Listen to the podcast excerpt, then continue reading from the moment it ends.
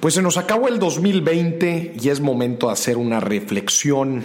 Pues yo soy de la gente que siempre cuando termino algo, me fue bien, me fue mal, siempre hago un alto y haz de cuenta como que me elevo como un dron hacia arriba para analizar qué fue lo que sucedió y qué puedo aprender. Acuérdate que en este mundo no existen las derrotas, existe solamente eventos de los cuales no aprendimos. Entonces, o nos va bien o aprendemos.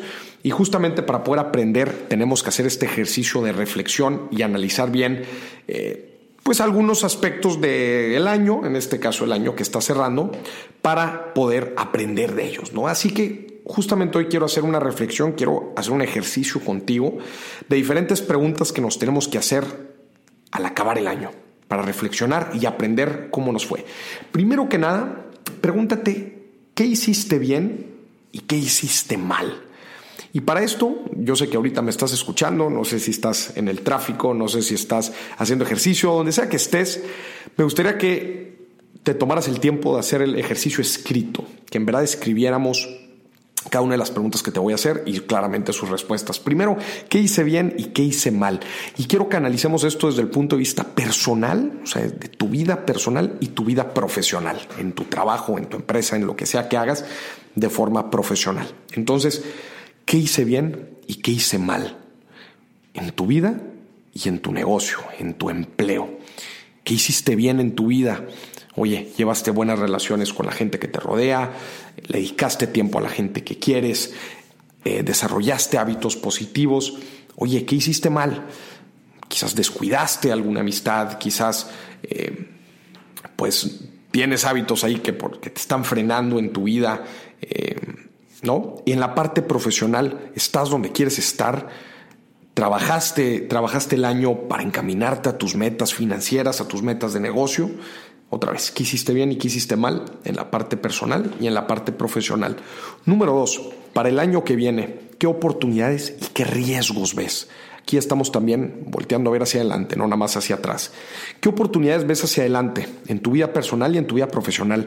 En personal, ¿cómo crees que puedas seguir creciendo? ¿Qué cosas nuevas crees que puedas seguir aprendiendo?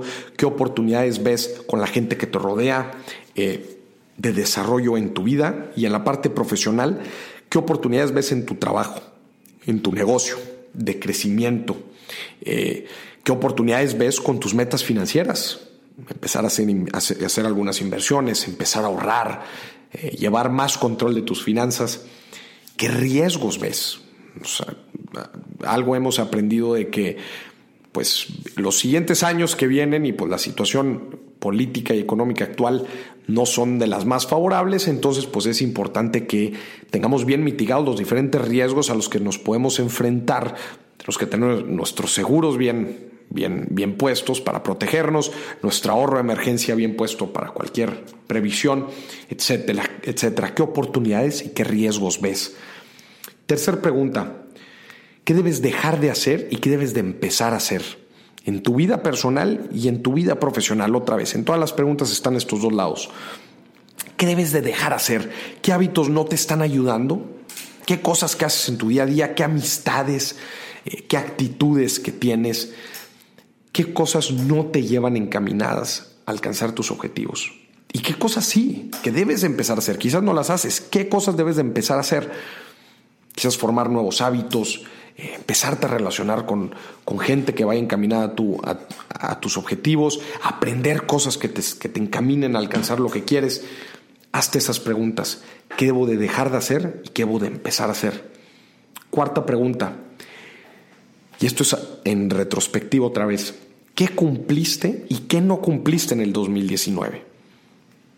¿Qué metas te habías puesto? Trata de recordar qué fue lo que te pusiste en el año nuevo pasado cuáles fueron los objetivos que te planteaste, qué sí cumpliste y qué no cumpliste.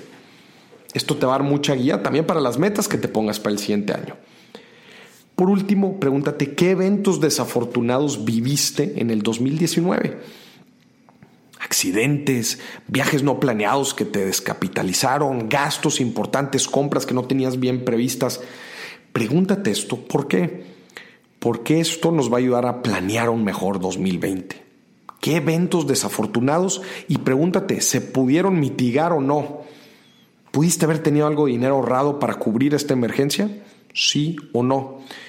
¿Pudiste haber previsto esta situación que se venía y que bueno, pues se dio, pero quizás no estabas muy preparado para ello?